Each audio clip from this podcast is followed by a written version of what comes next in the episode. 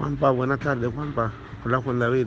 Eh, me duele mucho que se estén expresando así eh, de uno cuando, cuando lo que pasó, la gente no está clara ni en lo que pasó.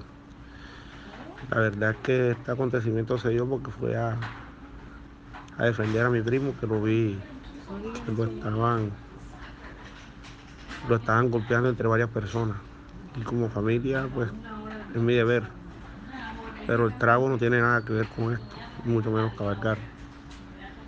Creo que lo he demostrado con mi labor y bueno aquí tú sabes cómo es esta ciudad que destruye que no construye.